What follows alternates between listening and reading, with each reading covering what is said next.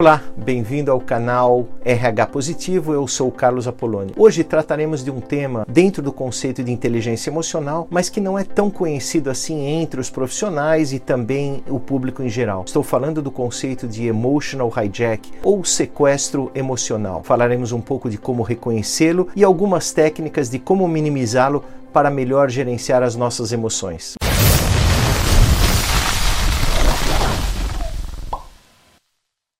Mas afinal, o que é esse sequestro emocional?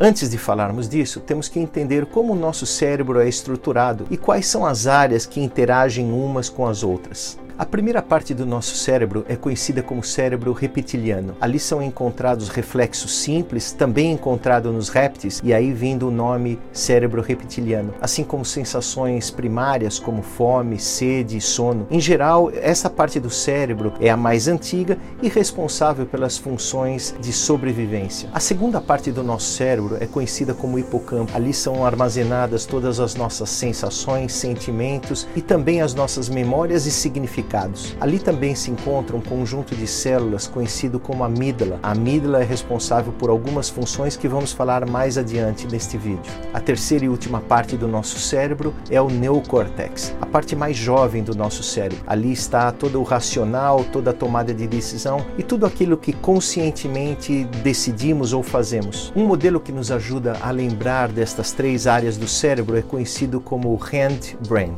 a palma significando o cérebro reptiliano. Quando coloco o dedo polegar dentro da palma, nós estamos falando do cérebro emocional ou nosso hipocampo, que é, também aqui existe a amígdala. E quando colocamos os quatro dedos por cima do nosso dedo polegar, estamos falando da área de neocórtex, ou a área racional do cérebro. Assim, temos as três áreas do cérebro representadas em nossa palma da mão. Agora que já conhecemos as três partes do cérebro, voltaremos a falar do conceito de amígdala. A amígdala é um conjunto de células na base do cérebro que são responsáveis por reações químicas, sempre com o intuito de proteger o indivíduo diante de situações de risco. Essas reações químicas farão com que o indivíduo tome uma reação sem precisar pensar. São reações naturais do corpo. Algumas destas reações químicas são, por exemplo, a adrenalina, a dilatação da pupila e também um aumento de fluxo sanguíneo. Isto tudo vem pelo fato de o corpo estar sendo preparado para duas situações: ou lutar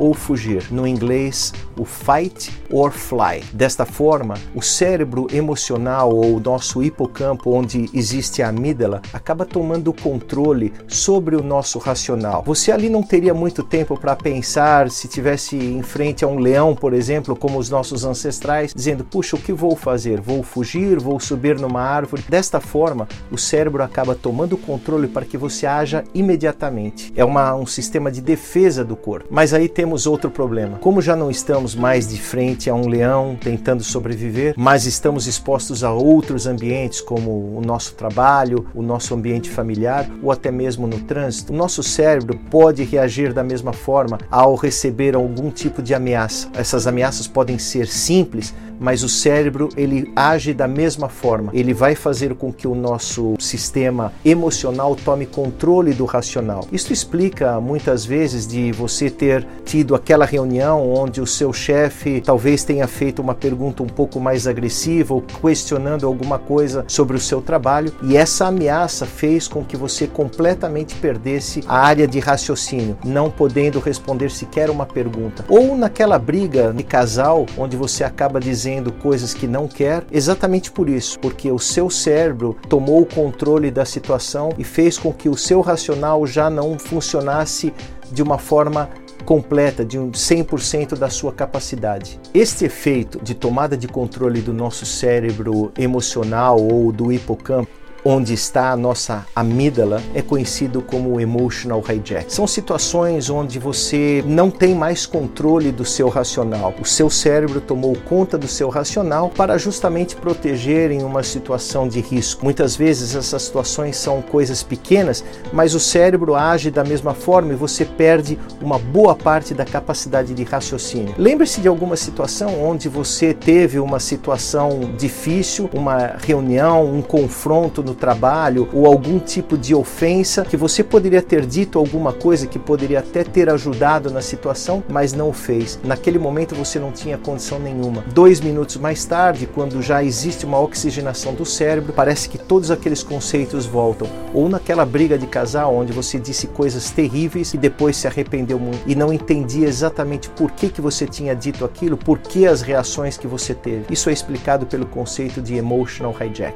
No meu vídeo de chamada, eu acabei dizendo: tem uma boa notícia, todas aquelas reações, etc., não eram você, era o seu cérebro tomando conta. Na verdade, quero corrigir agora. Sim, você é responsável por essas reações. Por quê? Porque você deve aprender a gerenciar melhor as suas emoções e também o seu estresse. Agora que você já conhece o conceito de emotional hijack, você vai ficar atento a estes conceitos e em seguida vou dar algumas dicas também de como minimizá-los. Uma das técnicas para minimizar os efeitos do emotional hijack ou sequestro emocional é tentar reconhecer a situação, o seu consciente tentando entender o que está passando com você naquele momento. Já só pelo fato de você forçar esta situação, o seu racional pode voltar ao controle da situação. A outra técnica é oxigenação do cérebro. Pare por uns minutos. O cérebro em geral leva de 2 a 3 minutos para voltar ao seu estado normal e sair deste estado de emotional hijack. Isso é usado até como técnica de negociação pelos japoneses. Em muitas situações, quando as negociações estão muito acaloradas e muito difíceis, é muito comum ver o grupo de asiáticos saírem em grupo da sala, esperarem algum tempo para depois voltarem. Eles sabem que se tomarem qualquer decisão de negócio naquele momento, vão estar tomando a decisão errada, porque perderam a sua capacidade, porque nas negociações também existem esta ameaça percebida pelo cérebro. Já não são mais ameaças de vida ou morte, mas sim são ameaças que o cérebro entende como difíceis de lidar e acaba ativando esse sistema que é por uma própria proteção do corpo, mas que acaba tendo essas reações do emotional hijack. Com estas duas simples dicas, você poderá gerenciar as suas emoções e assim estar preparado para enfrentar situações mais difíceis no seu trabalho, em casa, no trânsito. Eu espero que este vídeo tenha servido para você e desde já peço para que compartilhe com outras pessoas para que também conheçam